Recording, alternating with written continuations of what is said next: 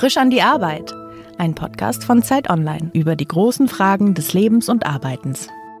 Herzlich willkommen bei Frisch an die Arbeit. Mein Name ist Daniel Erck. Heute zu Gast ist die Winzerin Juliane Eller. Hallo. Hallo, guten Tag. Freue mich sehr, hier zu sein. Du bist 29 Jahre alt und als, äh, gerade als wir so ein bisschen vorgeplaudert haben, erzählt, dass du schon seit sechs Jahren jetzt in diesem Winzereigeschäft drin bist. Wie kommt man denn da rein? Wie wird man als doch verhältnismäßig junge Frau Winzerin? Total verrückt, als wir gerade drüber gesprochen haben, wie die Zeit rast. Sechs Jahre schon. Ich habe das äh, Weingut meiner Eltern übernommen. Hm. Ähm, also stamme aus dem Familienbetrieb, Familienweingut und bin dann mit 23 eingestiegen äh, nach meinem Studium, habe Weinbau studiert, war noch in zwei Betrieben und habe dann gesagt, äh, legen wir los, krempeln um und äh, sind noch jetzt dabei hm. und äh, habe das aber quasi in die Wiege gelegt bekommen. Wolltest du jemals was anderes machen außer Wein? Ja, tatsächlich. Die Entscheidung ist bei mir sogar relativ äh, spät erst gekommen, ähm, weil es doch unfassbar viel Arbeit ist. Und ich habe das immer nur bei meinen Eltern gesehen, habe mir gedacht, nee, ich möchte schon eher so ein geregeltes Leben, mhm. so äh, meine Fünf-Tage-Woche von morgens bis abends und dann äh, Wochenende. Und das geht halt gar nicht. Und deshalb wollte ich das als Kind eigentlich noch gar nicht so unbedingt machen. Und dann kam aber ein Knackpunkt, wo ich gedacht habe, Mensch, wie geil ist dieser Job eigentlich? Äh, da muss ich doch was draus machen. Was ist denn das Tolle an dem Job? Unfassbar viel, also vielschichtig, vielseitig. Also es sind ja so viele Bereiche. Es ist jedes Jahr, wir sind von der Natur abhängig. Das mhm. ist immer so das, wenn mich die Leute fragen, was magst du eigentlich nicht an deinem Job? Dann ist das tatsächlich der einzige Punkt. Mhm. Abhängig sein von der Natur und du machst gar nichts. Jedes Jahr ist anders, jedes Jahr ist neu. Es passieren so viele Dinge, es sind so viele Bereiche in meinem Job, dass das unfassbar erfüllend ist. Was gehört denn alles dazu? Also man kann sich so vorstellen, im Weinberg stehen und, weiß nicht, ich weiß nicht mehr, was das genau ist, aber so Öchsel messen. Ja, genau, ja. das ist der Zuckergehalt. Der Zuckergehalt, genau. ja. Und äh, dann stelle ich mir vor, dass man wie so Weinproben leitet und dass so, so Gruppen ankommen, die man dann die man dann durch so historische Gewölbe führt, dass sowas dazugehört. Wahrscheinlich die Buchhaltung. Magst du vielleicht mal erklären, was diese Vielschichtigkeit ausmacht, also was die Bestandteile sind? Genau, wir haben ja also den Außenbetrieb, die Weinberge. Ähm, da ist auch die Traktorschlepperarbeit, die ganze Bewirtschaftung der Weinberge, die Neuanpflanzung und, und, und. Dann ähm, natürlich die ganze Kellerarbeit, die Weinbereitung. Mhm. Ähm, dann natürlich auch das, äh, was du gerade gesagt hast, äh, es kommen Kunden gezielt aufs Weingut, äh, die einfach mal das Handwerk live erleben wollen oder wieso macht jetzt so ein junges Mädel wie ich Wein, wo kommt das her, wie sieht mhm. das aus? Dann natürlich die äh, ganze Bürokratie, was auch in den äh, grünen Berufen nicht weniger wird, im Gegenteil. Ähm, dann kann man auch durch die ganze Welt tingeln. Ähm, wir haben das äh, Glück, auch einen tollen Exportmarkt uns mittlerweile aufgebaut zu mhm. haben. Also bist nicht nur in Alzheim natürlich gebunden, aber hast auch den Luxus rauszukommen. Man lernt ganz, ganz viele Leute kennen. Ähm, Marketing und Co. ist natürlich auch ein Punkt. Also das mhm. sind schon genau so die groben Bereiche immer abgesteckt. Hast du einen Liebling? Ein Liebling? Ja, welcher Lieblingsbereich? Also, also wo blühst Keller, du auf? genau. Mein äh, Liebling, also ich äh, bin komplett allein auch zuständig für den Keller. Das will ich auch nie abgeben. Das ist so die Handschrift, meine Handschrift äh, der Juwelweine. Und ähm, draußen im Weinberg ist aber auch unfassbar entspannt, weil das ist auch bei uns alles so schnelllebig. Das Rad dreht sich immer schneller. Und ähm, draußen im Weinberg, da kommt man echt mal zur Ruhe. Oder, oder im Keller zum Beispiel habe ich keinen Empfang mit dem Handy. Die Leute mhm. wissen, dass ich da unten bin. Und wenn was Wichtiges ist, dann kommen sie. Aber du bist halt nicht ständig erreichbar. Du mhm. musst nicht äh, ans Handy gehen, äh, Nachricht schreiben, E-Mails checken, was auch immer, mhm. sondern du fokussierst dich auf dein Handwerk und das ist eigentlich so der schönste Teil. Du hast gerade schon so erwähnt, dass ähm, Marketing eine wichtige Rolle spielt und dass ein gewisses Interesse auch für dich als Person aufkommt. Bist du denn in diesem, dieser Winzereibranche so, ein, so eine, eine Einzelperson als junge Frau, die das macht? Ist es so unüblich? Nee, also es war tatsächlich äh, früher sehr unüblich. Ich habe noch eine ältere Schwester und mein Papa hat den Betrieb gemacht, haben alle Kollegen gesagt, da sind zwei Mädels, wie schade, der Betrieb geht ja nicht weiter, sondern das machen Ehrlich, die Jungs. Das war quasi noch in den 90er Jahren so. so. Genau, ja. Und jetzt mittlerweile kommen immer mehr Ladies, äh, Frauenpower auch in unserer Branche und äh, mhm. äh, nee, bin auf gar keinen Fall allein. Das ist auch echt cool, weil es jeder hat immer so das Bild äh, von einem typischen Winzer irgendwie im Kopf, was auch immer, wo ich so ein bisschen mhm. manchmal erschrocken bin. Krass, das Bild ist tatsächlich noch. Also ich kann auch mal hohe Schuhe und Kleid tragen. Warum muss ich immer in den Gummistiefeln rumlaufen? Das mhm. eine schließt das andere ja nicht aus. Und das ist immer, wo ich immer innerlich schmunzeln muss, dass doch das Bild des Winzers noch so, so typisch da ist. Also mit ja. so einer Kappe und so einer Schürze so, und genau, Gummistiefeln. Genau, ja. ja, so ist das noch, ja. Was machst du denn, wenn du im Keller bist, genau? Also wie, wie sieht so ein Arbeitsalltag aus, wenn du weißt, heute geht es in den Keller und ich freue mich total drauf? Genau, also wir starten also die Ernte, das ist auch so die, die wichtigste Zeit, da auch zurück mhm. zum Öxelmessen und so, das findet da alles statt. Und ähm, da werden dann halt die Trauben verarbeitet, die Moste eingelegt und da geht quasi die Reise des Weinbereitens schon los. Und ähm, dann findet die Gärung statt, das wird dann täglich kontrolliert und ganz viel probiert und die Moste, die Säfte, ähm, die Trauben an sich. Und dann geht so bei uns ungefähr im Januar, Februar geht es dann in den Keller, wo wirklich die ganzen einzelnen Tanks, also da muss ich das so vorstellen, zum Beispiel unser Riesling, da haben wir 15, 20 verschiedene Tanks, jeder schmeckt unterschiedlich. Hm. Bisschen mehr Säure, ein bisschen mehr Zucker, ein bisschen mineralischer. Und das legt man dann alles zusammen, probiert das, dann wird filtriert hm. und dann wird es auch schon abgefüllt. So der erste Part. und du entscheidest dann quasi, wie der Wein schmeckt, den ich dann kaufe. Genau, ja. Und ich äh, stelle das aber du auch allein. immer. Ja, also das, ja. die Basis, ich alleine, ich mache das so und ja. verlasse mich doch immer auf mein Bauchgefühl. Und äh, dann stelle ich aber das natürlich meinen Eltern hin und äh, auch meinen Freunden. Äh, ja. Und wenn die dann sagen würden, du Jule, was hast du denn da gemacht? Da musst du aber nochmal drüber gehen. Dann würde ich das Ganze nochmal überdenken. Aber die letzten Jahre hat das so eigentlich ganz gut funktioniert, dass ich mich auf meinen Geschmack verlasse und dann echt äh, hinstelle und sage, man kann ein bisschen feintunen, aber das soll so grob äh, in die Richtung gehen. Hm. Genau. Musst du deinen Geschmack dafür irgendwie trainieren oder ist das was, also wenn ich jetzt morgen kommen würde und du würdest quasi den handwerklichen Teil machen, könnte ich auch sofort so einen Wein nach meinem Geschmack machen und eigentlich gäbe es da keine Einschränkungen. Ja, das sind schon ganz, ganz viele Stellschrauben, an denen man drehen kann und auch drehen muss, wenn man einen gewissen Geschmack erzeugen will. Und man kann den Geschmack trainieren. Das ist einfach, hm. man hat, man entwickelt irgendwann eine gewisse Stilrichtung. Und ähm, mein ehemaliger Chef hat immer gesagt, du musst wissen, wie die besten Weine all over the world schmecken, um da irgendwann mal hinzukommen. Also es ist schon so, hm. dass du auch ganz, ganz viel probieren musst. Ich äh, probiere hm. auch ganz selten meine eigenen Weine. Man muss sich einfach weiterbilden. Wir nennen es immer Weiterbildung. Hm. Hört sich nicht Klar. so doof an. ah, die trinken schon wieder. Nee, nee, ist Weiterbildung. Ja. Und äh, da muss man schon, äh, genau, ja. finde ich auch.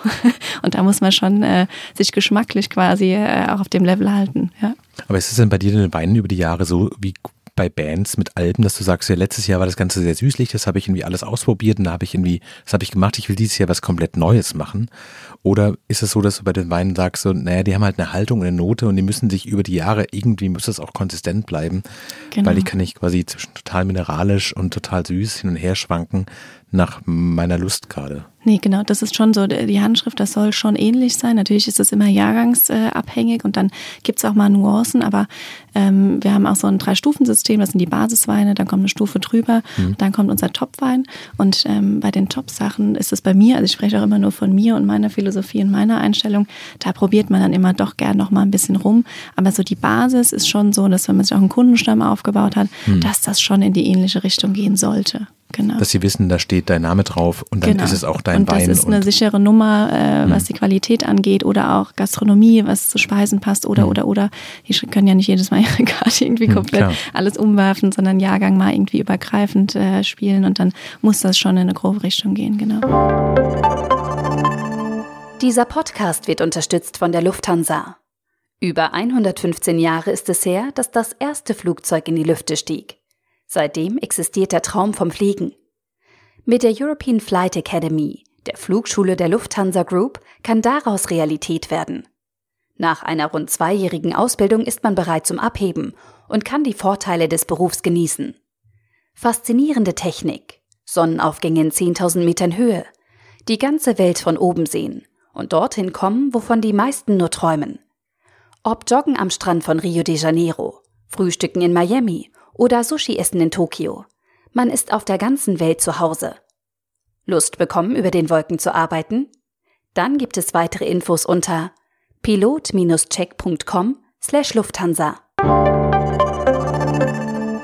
Du hast gesagt, dass du in dem Familienbetrieb, aus dem du ja auch kommst, schon relativ viele Sachen verändert hast seit du eingestiegen bist. Was verändert sich denn gerade im Weinen so? Man hat den Eindruck, es gibt mehr junge Winzer und Winzerinnen. Es passiert bei den deutschen Weinen total viel. Gibt es so Sachen wie Trends, dass man sagen kann, also so ein bisschen wie wenn man durch Mitte läuft, dass man sagt, alle tragen jetzt das oder alle wollen das machen oder alle Weine schmecken jetzt dieses Jahr mineralischer als vor drei Jahren? Ja, ist schon so, dass so die letzten Jahre ähm, trockene Weine, mhm. also als mein Papa das noch gemacht hatte, wollte jeder äh, die süßen Weine, es konnte nicht süßer sein. Und äh, uns, also bei uns ist es so, dass jeder gern was Trockenes trinken würde und äh, Burgunder und äh, Riesling so ähm, in dem Fahrwasser mhm. sind, dass alle sagen, Mensch, äh, bestelle ich blind, weiß ich, was ich habe, äh, trockene Burgunder, da mache ich nichts falsch. Und das ist schon so auch bei jungen Leuten, was mhm. halt für uns super schön ist oder auch für mich, wenn junge Leute aufs Weingut kommen und die sagen, ich will wissen, wo es herkommt, ich will wissen, wie es gemacht ist, ähm, ich gebe geb gern ein bisschen mehr dafür aus, ähm, aber habe dann auch das Besondere. Und das passiert ganz, ganz extrem die letzten zwei, drei, vier Jahre. Also diese Wertschätzung für das Total. Handgemachte und zu wissen, wo es herkommt und dass genau. da jemand ist, dem kann ich die Hand schütteln und er sagt so, ja, das habe ich wirklich selber gemacht. Genau, ja, definitiv. Spielt dabei auch Marketing eine Rolle? Ich meine, deine Weine heißen Juwel, was sich irgendwie vermutlich an deinen Namen anschmiegt. Genau. Aber das ist ja vermutlich auch nicht so, dass die Weine seit 30 Jahren so heißen, oder? Nee, genau, das habe ich damals, äh, als ich 13 meinen ersten Jahrgang gemacht habe, auch diese Marke quasi ins Leben mhm. gerufen und da auch alles drumherum äh, gebastelt quasi. Also ich bin ja heimgekommen, habe erstmal nur Geld gekostet. Mhm. ähm, neues Design, neue Etiketten, die ganze Aufmachung. Mhm. Ähm, Aber gibt es die alte Weinmarke, gibt es die weiterhin oder hast du es quasi gesagt, hier ist ein Schnitt und ab jetzt machen wir die neuen modernen Sachen? Wir machen Marketing anders, wir machen den Namen anders, wir machen irgendwie ja, ja. So. Nee, also wir hatten ähm, grundsätzlich haben meine Eltern auch ähm, viel Trauben produziert oder Fassweine mhm. verkauft, das heißt ganz wenig auf Flaschen gefüllt. Mhm. Ähm, dass dieser Bruch, also es läuft auch immer noch weiter, weil ähm, die Kunden, die 35 Jahre bei uns waren, ähm, die das alles finanzieren, was das kleine Töchterchen da mal ein bisschen auf den Kopf stellen will, ähm, war für mich immer klar, das, das kannst du nicht machen. Du kannst nicht von heute auf mhm. morgen einen Cut machen und so. Das, was ihr die letzten 30 Jahre bei uns gemacht habt, ihr seid immer zu uns gefahren. Ähm, das Krempeln war um und es ist ein ganz anderes Stil und alles ganz anders, ganz anderes Preisgefüge und das geht nicht. Also das haben wir schon so langsam quasi auslaufen lassen. Gibt noch einen kleinen Teil, aber ist schon so, dass ähm, wir das quasi immer mehr rüber auf äh, Juwel schieben, genau. Also es ist aber jetzt auch nicht, dass es noch eine Experimentierphase ist, wo du quasi guckst, wie man Wein modern macht, sondern das trägt sich finanziell und genau. das ist genau. wirklich das Hauptstandbein und sozusagen du hast das Weingut deiner Familie schon ins neue Zeitalter geholt. Genau, definitiv, ja. Wie fühlt sich das an? Ja, total verrückt. Auch jetzt, wenn ich das gerade so kurz höre und äh, dieser Gedanke in meinem Kopf ist, das äh, kann man gar nicht so glauben. Also es ist irgendwie verrückt, ja. Was sind denn so für dich die schönsten Arbeitstage? Also wann sind die Momente, wo du merkst, so, jetzt macht es gerade richtig Spaß? Das ist auf jeden Fall immer, also die Ernte ist so, natürlich ist das auch so die anstrengendste Arbeit ja. und die intensivste. Also stehst du auch draußen und sammelst körperlich dann den Wein ein, den ich später kaufen kann. Ja, ja definitiv. Und äh, da bin ich super anstrengend, weil wir alles mit der Hand ernten. Ja. Und äh, wir sind 20 Mann. Ähm, und äh, ich da ganz genau auch kontrolliere, es kommt wirklich keine faule Tra Traube in den Eimer, ähm, weil du kannst nur aus einem extrem guten Produkt äh, einen extrem mhm. guten Wein machen und das ist halt das Grundding. Und wenn du da irgendwie einen Durchhänger hast, äh, dann hast du halt schon den größten Fehler gemacht. Im Keller lenkt man dann nur noch. Mhm. Aber definitiv. Und äh, ich, das ist ja auch so was, die ganze Last, ähm, dann regnet es morgens. Ich habe äh, 20 Mann hinter mir stehen. Wir fahren raus in den Weinberg, wollen loslegen. Dann ist der Weinberg aber noch nicht perfekt reif und dann muss ich die Entscheidung treffen und sagen, so, packen wir alles wieder ein. Die 20 Mann laden wir mhm. auch alle wieder ein. Und äh, wir fahren jetzt an einen anderen Weinberg oder wir machen jetzt eine Pause oder, oder, oder. Also auch diese Entscheidung zu treffen, äh, das hat mich am Anfang schon auch äh, sehr belastet, weil ich äh, sehr jung war und aber einfach für alles den Kopf hinhalten muss. Das ist dann halt auch so der Punkt. Und mittlerweile, mhm. glaube ich, habe ich das ganz gut äh, gelernt oder bin immer noch dabei, das zu lernen. Aber das ist schon, ja, spannend. Dein Weingut ist in Rheinhessen. Wie darf man sich landschaftliches vorstellen? Also ich kenne die Mosel, die irgendwie sehr steil ist. Mhm. Ähm, wo, wo liegt ihr? Wir liegen so am äh, letzten Zipfel des Rheingrabens äh, ja. zwischen Mainz und Worms. Äh, Nierstein ist so der rote Hang und dann geht es ein bisschen weiter südlich. Ähm, also man sieht von uns leider nicht den Rhein, aber es ist sehr nah und äh, sehr hügelig. Also wenn ich den. Moselanern äh, erzähle, äh, wir haben Steilhänge, da kriege ich direkt eine Backpfeife. Weil, Achso, die sagen quasi, die sagen, das ist Stein. Richtig, Nein, das auf gar keinen Fall. Du hast Hügel, ja. genau. Das hm. Hügelland Rheinhessen, ja. Und was baust du alles an? Ähm, wir haben unsere Rebsorten extrem gestrafft. Ähm, wir haben äh, sechs Weine aus äh, fünf Rebsorten, also Burgunder, Riesling, Silvaner. Silvaner mhm. ist sehr typisch für uns Rheinhessen. Da muss man die Fahne hochhalten und äh, gibt nur einen Rotwein, das ist ein Spätburgunder. Und das mhm. war es auch schon. Also wir fahren echt so das Motto, weniger ist mehr. Und ich konzentriere mich äh, zu 500 Prozent auf das, was mir selbst Spaß macht, was dort an den Flecken ähm, wächst, was einfach mhm. Sinn macht. Und genau, deshalb machen wir das so. Was fällt dir so in deinem Arbeitsalltag am schwersten? Gibt es da irgendeine Aufgabe, wo du weißt, wenn das kommt, da muss ich dreimal durchatmen und dann mache ich das. Das ist, äh, um ehrlich zu sein, die ganze Bürokratie. Hm. Das ist echt, wo ich immer sage, Leute, das ist ein Handwerk und ich muss alles bis ins Detail irgendwie dokumentieren hm. und das wird immer extremer und der Fokus äh, für das, was wir machen wollen, das äh, verschwindet so ein bisschen und hm. das ist echt so, da sind Fristen oder wenn ich einen Weinberg neu anpflanzen muss, da muss ich erstmal einen Stapel voller Anträge bis zu gewissen Daten ausfüllen, um überhaupt einen Weinberg neu anpflanzen zu können und das ist immer so ein bisschen schade, weil das so einen Druck aufbaut und es ging wie gerade Hochphase draußen im Weinberg und dann sagst du, so, und dann habe ich Feierabend im Wingert und dann setze ich mich jetzt halt heute Abend ins Büro und mache diese Anträge, weil es muss sein. Und das ist so, dann mhm. trinke ich mein ein gutes Gläschen Riesling dazu und dann geht das leichter. Du hast vorhin gesagt, dass du als äh, Jugendliche schon auch darüber nachgedacht hast, ob ein anderer Beruf, der mehr 9 to 5 ist, geregelte Arbeitszeiten mhm. äh, mit sich bringt. Was wolltest du denn als Kind werden? Ich hatte nie tatsächlich so, so einen richtigen Traum, das will ich werden, wie wenn der eine Junge mir erzählt, ich wollte schon immer Feuerwehrmann werden. Hm. Das, das gab es bei mir so gar nicht. Äh, ich wollte nach dem Abi nach Australien und hatte gerade die Findungsphase meines Lebens und danach werde ich wissen, was ich machen will. Dem war nicht so. Und dann war das echt so Glücksmomente, würde ich es heute nennen, dass ich dann doch da reingerutscht bin. Also deshalb, ich hatte keine richtige Vorstellung, was ich später mal machen hm. will. Aber warst du als Kind schon bei all diesen Sachen dabei? Ja, aber es war immer so, was heißt wir mussten, aber es war immer so, ähm, es war immer was zu tun. Hm. Und samstags, äh, mittags, wenn alle irgendwie an den See sind, da ist gesagt, nee, das wird jetzt hier noch fertig gemacht und dann könnt ihr gehen. Und das war schon immer Arbeit, Arbeit, Arbeit, von nichts kommt nichts. Und dem wollte ich, glaube ich, einfach so ein bisschen entfliehen, dass ich einfach gesagt habe, nö, ich gehe jetzt auch an den See, wie es alle meine Freunde machen. Aber das ging halt damals nicht. Aber das geht auch nicht anders. Nee, genau. Das für jetzt. Das heute, du hast es quasi ausgesucht und du machst es immer noch so, alle Freunde fahren an den See ja. und du gehst in den Keller und probier es weiter rum. Genau, aber das mache ich halt auch nur, weil mich das Ganze so extrem erfüllt, weil das für mich eigentlich keine Arbeit ist und das ist ja so der größte Luxus, hm. dass mein Job sich nicht so anfühlt, als stehe ich morgen auf und sage, ja, jetzt habe ich wieder einen anstrengenden Tag vor hm. mir und das ist halt gar nicht so. Kannst du den Entscheidungsprozess beschreiben, wie du dann, dann doch gesagt hast, ich will das machen? Also was gab es so einen Moment, wo du merktest, war das eher die Melancholie zu denken, wenn ich es nicht mache, macht es keiner? Oder war es eher so das Gefühl von, ich kenne das alles und ich habe eine Idee dafür. Woher kam dieser Impuls? Genau, das war definitiv das Zweitere. Also es war nie so, das haben meine Eltern auch immer gesagt, weil wenn du es nicht lebst, dann kannst du es nicht machen, weil es halt mhm. halt so extrem viel Arbeit ist. Und es war nie so, dass sie gesagt haben, so, jetzt entscheidet euch mal, jetzt habt ihr Abi gemacht, was ist denn hier los? Äh, wie geht's mhm. denn weiter? Ich habe noch eine ältere Schwester, die hat von Anfang an gesagt, sie ist raus. Ähm, und dann war es aber nie so, jetzt von wegen, es hängt jetzt an der jüngeren Tochter, da muss mal eine Entscheidung her.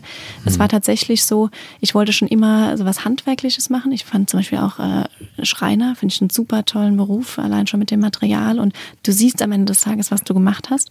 Und äh, ich wusste schon immer, dass es so in die handwerkliche Richtung gehen soll. Und dann war das echt äh, so ein Knackpunkt, als ich bei einem anderen Betrieb reingeguckt habe und die das so komplett anders gemacht haben, als ich es von zu Hause kannte. Und gedacht habe, wie geil ist es? Die Basis ist da und ich muss jetzt einfach irgendwie loslegen. Und das war so ein bisschen der Knackpunkt. Aber das war ja wahrscheinlich nach dem Studium schon so. Nee, nee, vor dem Studium war das. So, also das war dann mhm. der Entschluss, wo ich gesagt habe, so und jetzt studiere ich tatsächlich Weinbau und Önologie. Weil ja. du gemerkt hast, ich habe quasi dieses Angebot, das ist schon mal fantastisch, dass es geht. Genau. Und es gibt so viele Sachen, die wir machen können, die wir noch gar nicht machen. Genau. Und dass auch wirklich meine Eltern gesagt haben, okay, wir gehen den Schritt gemeinsam. Also dass sie mhm. auch, es musste vorher klar sein, dass wenn ich da zu Hause irgendwie loslege, dass ich dann auch die Freiheiten habe und irgendwie loslegen mhm. darf. Weil so, wie es weitergeführt war, hat überhaupt nichts damit zu tun, dass das irgendwie schlecht war, um Gottes Willen. Ich habe eine unfassbare Basis geliefert bekommen. Aber ich wollte es halt einfach ganz anders machen. Ja. Hast du das Gefühl, dass es für dich mehr als ein Beruf ist, nämlich eine Berufung? Kann man, glaube ich, schon so sagen, ja. Woran merkst du das denn? Ähm, weil so viele Punkte irgendwie so gelaufen sind, wie sie jetzt am Ende des Tages gelaufen sind. Und ich glaube, äh, es sollte irgendwie alles ein Stück weit so sein. Hm. Sonst wäre es nicht so passiert. Ich meine, es gibt sowas wie quasi ein Schicksal, das dich in den Keller reingetrieben hat und in den Weinberg und dir im richtigen Moment die Augen geöffnet hat, zu sagen, sowas das hier ist keine Belastung, das ist ein Geschenk. Ja, irgendwie schon, definitiv. Ich kann gar nicht genau sagen, wann dieser Punkt kam. Hm. Ich glaube, das wurde mir jetzt auch erst so, als ich so ein paar Jahre zu Hause war und wirklich gesehen habe, was passiert ist. Du siehst, was du machst, dass die Familie so extrem irgendwie hinter mir steht und all meine Spirenzien, meine verrückten Ideen, ohne zu diskutieren, äh, irgendwie mittragen hm. und äh, meine Schwester jetzt auch wieder zurückgekommen ist und mit einsteigt und die kleine Schwester pusht und unterstützt und das ist halt Wahnsinn. Und das, hm. dann kam das irgendwann so, wo du gedacht hast, verrückt, das ist echt irgendwie schön. Also deshalb so ein bisschen Schicksal irgendwie schon.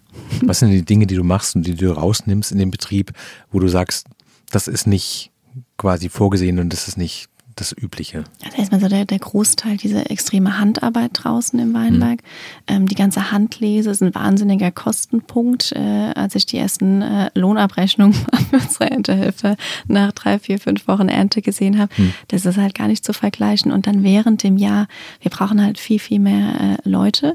Ähm, was aber auch schön ist, das bauen wir uns oder haben wir uns auch aufgebaut und die haben alle ein bisschen denselben Spirit. Und ähm, dann alles drumherum, also ob das äh, im Weingut selbst ist, wenn man, hm. wenn man irgendwie jetzt bei uns reinfährt, sind ganz viele Sachen verändert.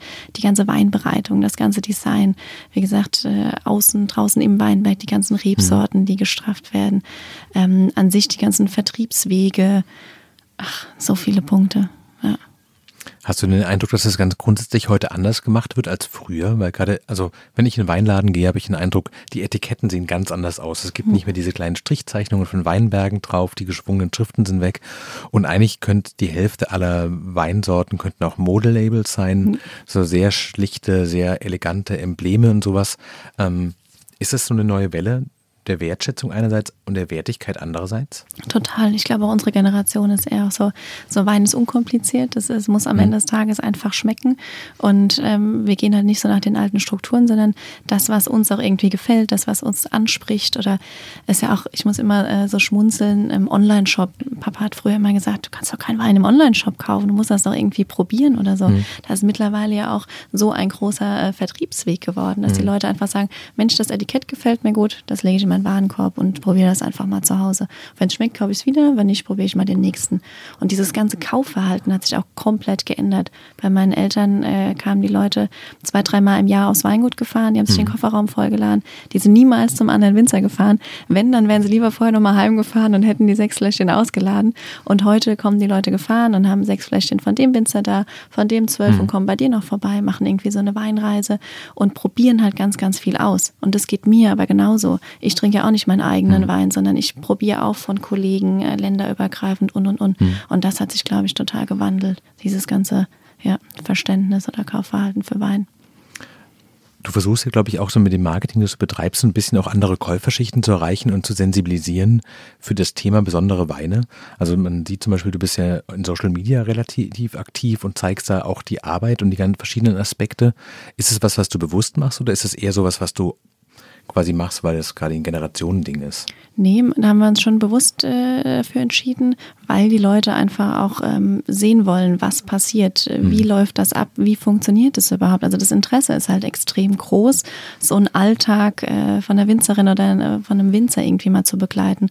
Und da versuchen wir die Leute halt schon auch ein Stück weit mitzunehmen. Wie viele Leute gucken das sich an, was du auf Instagram machst gerade? Äh, ich glaube, so 14.000 Follower haben wir mittlerweile.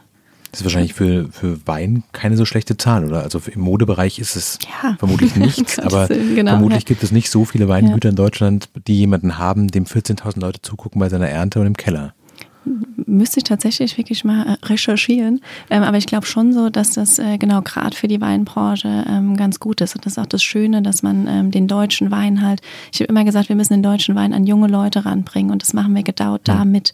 Also bei uns geht auch so viel oder unser gesamter Exportmarkt ist alles über Social Media entstanden, weil die Leute das irgendwie Krass. spannend fanden und dann irgendwie auf eine Weinmasse kamen, die international ist oder sogar mhm. zu uns ins Weingut und gesagt haben, wir haben das gesehen, wir finden das super spannend, jetzt muss der Wein auch noch schmecken, wir würden das gerne mal probieren. Und das ist halt total verrückt.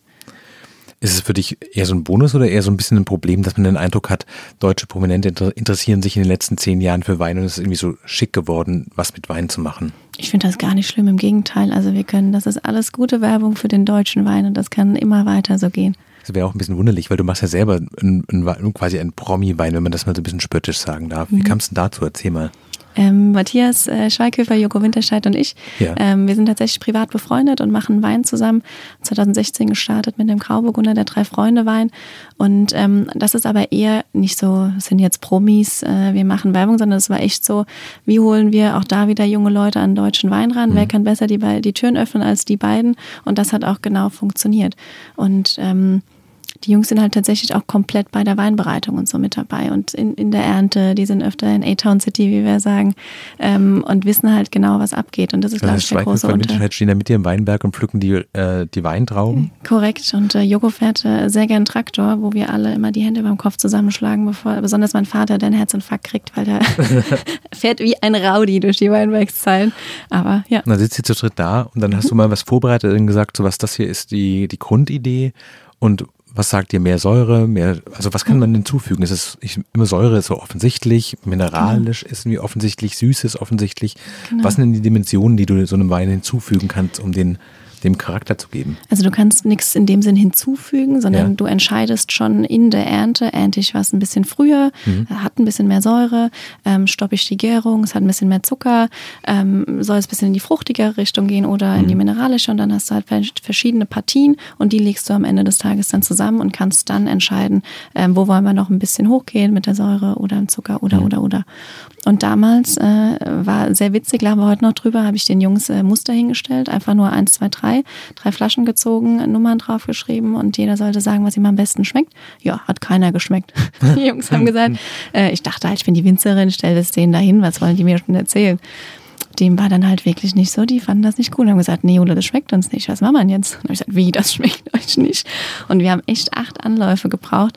Und ich fand das aber super positiv, weil sie hätten ja einfach sagen können, so, äh, ja, ist uns eigentlich wurscht, machen wir jetzt so, ist alles schön und gut. Und ja, das mach Abnicken, du mach du mal, du bist die Winzerin, wir haben da eh keine Ahnung. Und das war halt gar nicht so. Und das war auch so der Knackpunkt, dass ich gedacht habe, boah, habe ich richtig Bock drauf, weil die Jungs auch richtig Bock drauf haben. Hm. Ja. Wie ist denn für dich die Chefin in dem Ganzen zu sein? Weil du erzählt hast, die Familie steht schon sehr stark hinter dir, aber du musst auch diese Entscheidungen treffen. Hast du das Gefühl, du bist unverzichtbar dort und ist es angenehm? Aktuell bin ich, glaube ich, noch unverzichtbar, aber wir arbeiten stark darauf hin, mhm. dass ich äh, verzichtbar sein kann. Und wir haben jetzt mittlerweile ähm, auch äh, noch eine Mitarbeiterin, die Nelly, das ist echt meine rechte Hand. Das war ein absoluter Glücksgriff. Und jetzt sitze ich hier heute in Berlin und ich weiß genau, sie ist zu Hause und hält die Stellung und ich bin unfassbar entspannt. Und das ist super schön.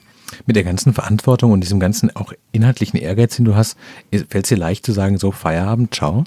Nee, gar nicht. Also ich zähle auch meine Stunden nicht, aber da sind ja. wir wieder bei dem Punkt, ähm, ist nicht wie ein Job für mich. Also natürlich schon ein Stück mhm. weit, aber ähm, oft verfliegt einfach dieser Tag und du denkst dir, oh Gott, es ist so viel Arbeit noch zu tun, was soll ich das noch alles tun? Also abschalten fällt mir schwer, da muss man aber auch dran arbeiten. Bist du dir selbst ein guter Chef? Kann ich ehrlich, muss ich mal nachdenken. Was heißt denn für mich selbst ein guter Chef sein? Lobst du dich, gibst du dir Urlaub, wenn du ihn brauchst, nimmst du Rücksicht auf deine Kapazitäten, wenn was Privates ansteht, sagst du, nee, komm, geh mal nach Hause, drück mal ein Auge zu, hier solche Sachen vielleicht. Das wird auch immer besser. Am ja. Anfang war ich eine absolute Katastrophe, bis auch meine Freunde mal gesagt haben, so, und jetzt fährst du mal drei Gänge runter. Also das ist immer das Schöne. Hm. Ich habe äh, diese Basis um mich rum, die äh, mir dann mit der Bratpfanne auf den Hinterkopf schlägt und sagt, so, jetzt äh, kommst du mal wieder runter und bist da. Und äh, das, wie gesagt, lerne ich immer noch, aber ich glaube, ähm, das habe ich schon ganz gut gemacht, weil jetzt steht auch ein Urlaub an, weil wenn du was aufbaust, das wollte ich aber auch so. Also dann gab es halt keinen Urlaub, dann musste man halt auf viel verzichten. Und jetzt mittlerweile mhm. kommt man aber an einen Punkt, wo man einfach sagt, so, und das mache ich jetzt, weil du musst einfach mal irgendwann wieder deine Akkus äh, aufladen. Und ich brauche auch diese Inspiration, rauskommen, mhm. nichts hören, nichts sehen, um dann wieder mit ganz frischen Ideen äh, irgendwie wieder zu starten. Mhm. Ja.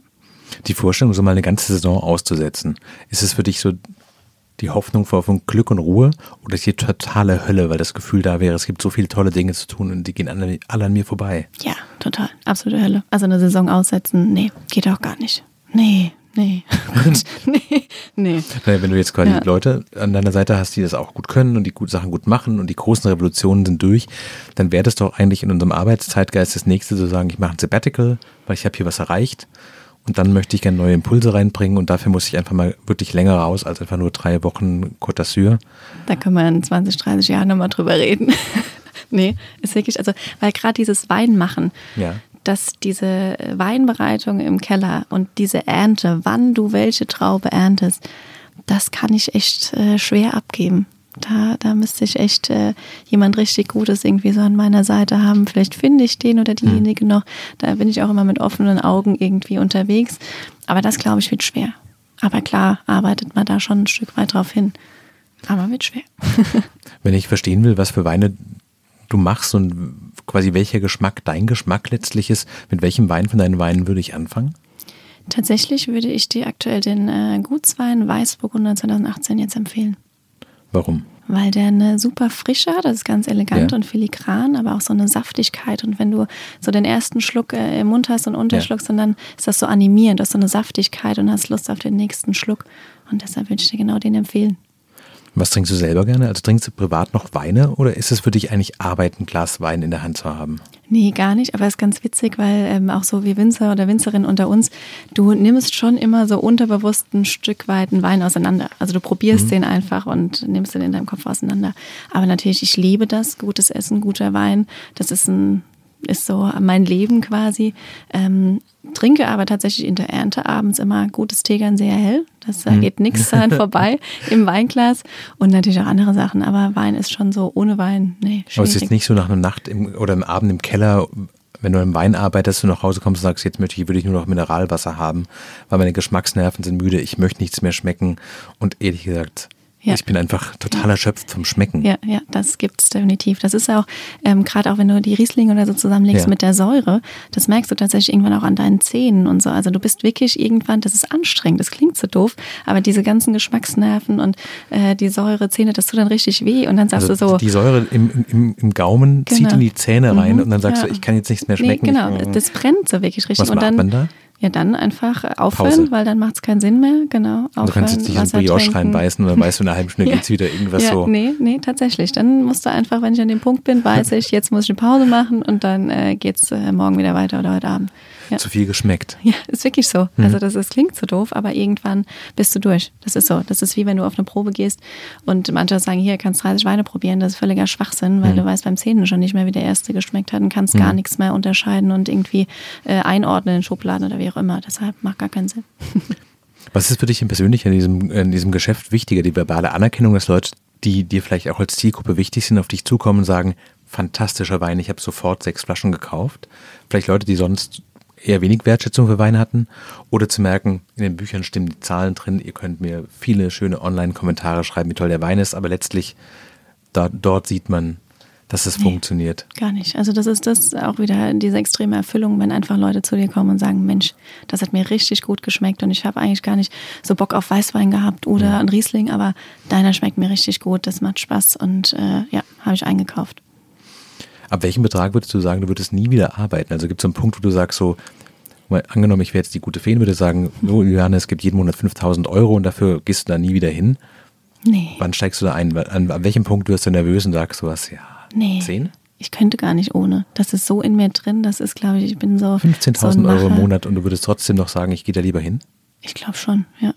Also ich meine, ich würde es dann Aber- entspannter angehen. Dann mache ich morgens halt meine Nee, entspannte wär, Runde der, der Handel wäre schon zu sagen, sowas, du darfst Ja. nicht mehr arbeiten und ich kaufe dir das quasi ab. Ja, was mache ich denn den ganzen Tag? Um Gottes Willen. Nee, tatsächlich nicht. Ich, das ist wirklich, das ist Typsache. Und du könntest mir das Geld da hinlegen und ich wäre am Ende des Tages nicht glücklicher, weil ich gar nicht weiß, was ich dann machen sollte. Das ist ja, das ist mein Leben.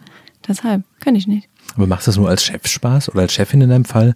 Oder ist es auch was, wo du merkst, so, wenn ich mir hier mein Ding durch habe und es läuft alles super und irgendwie kommt dann ein großer Konzern her und kauft mir das Weingut und die Marke und alles ab, dann kann ich mich auch irgendwo anstellen lassen und es würde genauso viel Spaß machen? Oder ist die Freiheit in der Entscheidung eigentlich letztlich das, was es macht? Genau, das ist der Punkt. Die Freiheit in dem, was du tust. Ich darf ja, egal was, ich habe das Glück und den puren Luxus, genau das entscheiden zu dürfen, was ich mache und habe dann sogar noch ein Team hinter mir, die entweder sagen, finde ich gut oder finde ich total bescheuert, machen wir auf gar keinen Fall. Wenn sie sagen, finden wir gut, dann ziehen sie mit mir an demselben Strang. Und das ist halt mega schön. Hast du irgendwie so eine Art Plan B, dass du sagst, wenn, wenn mich dieser Job total fertig macht, genau weil er so erfüllend ist, dann Habe ich mir noch keine Gedanken gemacht. Nee. Mache ich mir. Ich bin so ein, weil das bringt mir nichts. Was, was bringt es mir, wenn ich mir darüber Gedanken mache? Wie gesagt, wenn es so, so ist, dann ist es so und dann fange ich dann an dem Punkt äh, an mir Gedanken zu machen. Aber nö, darüber denke ich gar nicht nach. Was sind für dich die nächsten Schritte, wenn dieses Gespräch vorbei ist? Also weißt du schon, dann passiert das, dann das, dann das, morgen stehe ich wieder dort und mache das. Ja. An welchem Punkt in der Saison sind wir eigentlich gerade? Ähm, wir sind gerade äh, draußen in der Hochphase, also bei den Temperaturen wächst alles draußen, die Blüte ist durch. Also Ja. man sagt so, äh, nach der Blüte 100 Tage bis zur Ernte. Also wir gehen in äh, strammen Schritten auf die Ernte 2019 zu. Wird es gut? Und bis jetzt, wenn alles so bleibt, ist das alles tiptop. Also wir halten immer die Luft an mit Unwettern, weil die Extreme mhm. immer ähm, stärker werden, mhm. Hagel und Co. Also Frost äh, haben wir alles überstanden, war auch alles wunderbar. Und jetzt ist echt noch so, wo ich äh, Hagel die Luft anhalte, aber das ist auch nur punktuell. Wir haben unsere Weinberge relativ weit gestreut. Wir haben insgesamt mhm. 20 Hektar und wir sind im Umkreis von vier, fünf Kilometern verteilt. Dass wenn was kommen sollte, ist es wirklich nur punktuell. Mhm. Ähm, und deshalb bis jetzt sieht echt alles tiptop aus. Ich bin entspannt. Ist die, ist die Hitze denn für euch gut? Ist es so ähm, eins zu eins, dass man, wie man sich das als Laie vorstellt, zu sagen, ah, die Sonne brennt total, das ist für den Wein voll schön?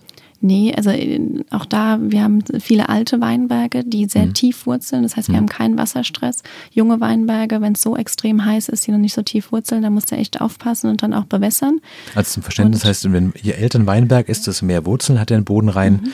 desto weniger muss man quasi von oben bewässern oder irgendwas machen, weil man weiß, genau. die holen sich ihr Wasser aus dem Grundwasser letztlich raus. Genau. Aber wenn der Weinberg, was ist ein junger Weinberg? Drei Jahre? Fünf? Genau, also du pflanzt eine Rebe und dann ja. brauchst du drei Jahre, bis du mal anfängst zu ernten. Und mhm. das, also für mich ist ein junger Weinberg fünf bis sieben Jahre.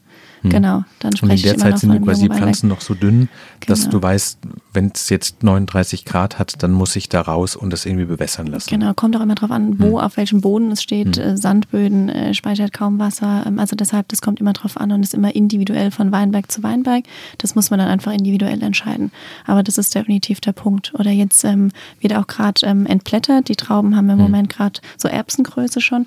Und da muss man tatsächlich auch mit Sonnenbrand aufpassen. Und wenn es zu heiß ist und die die, die Bärenhäute werden dann wirklich braun und bekommen Sonnenbrand und reifen dann natürlich nicht mehr optimal. Mhm. Und da muss man auch aufpassen, wenn es zu heiß wird. Das heißt, ihr spannt dann irgendwas da oben drüber um die Sonne, so eine Art Sonnenschutz oder wie funktioniert das? Nee, wir lassen das? tatsächlich dann äh, die Blätter, mehr Blätter stehen, ähm, die ja in der Laubwand sind, die dann als ah, ihr Sonnenschirme. Die sonst drunter, genau, aber sonst wir, ist die dran. Wir zupfen mhm. die quasi ab und jetzt, ähm, wenn es mhm. zu heiß ist, je nach Stadium, dann zupfen wir die quasi so aus der mhm. Mitte mhm. raus und lassen außen immer noch so mhm. Blätter als Sonnenschirmchen, nennen wir es liebevoll, stehen. Genau. Mhm. Ja. Hast du denn den Eindruck, dass quasi, dass die veränderten Temperaturen, dass die für den Wein letztlich so bitter das vielleicht ist, gar nicht schlecht sind?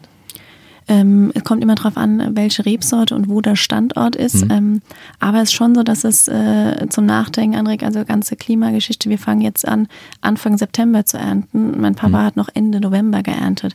Also das ist schon Wahnsinn.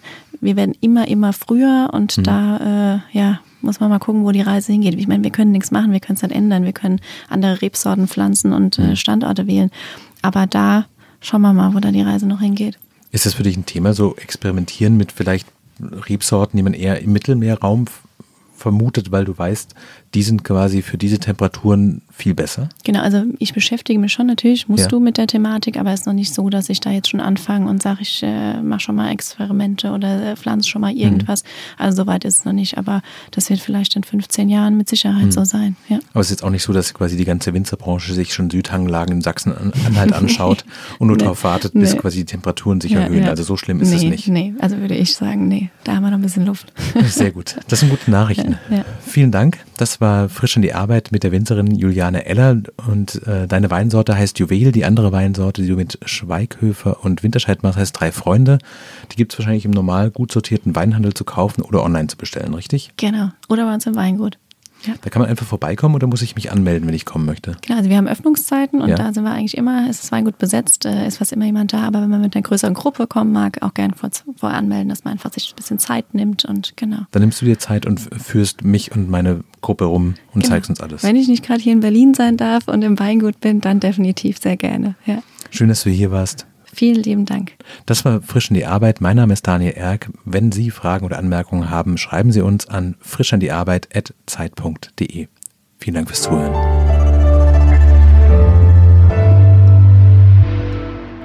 Frisch an die Arbeit, ein Podcast von Zeit Online. Konzipiert und moderiert von Leonie Seifert und Daniel Erck. Produziert von Maria Lorenz, poolartists.de.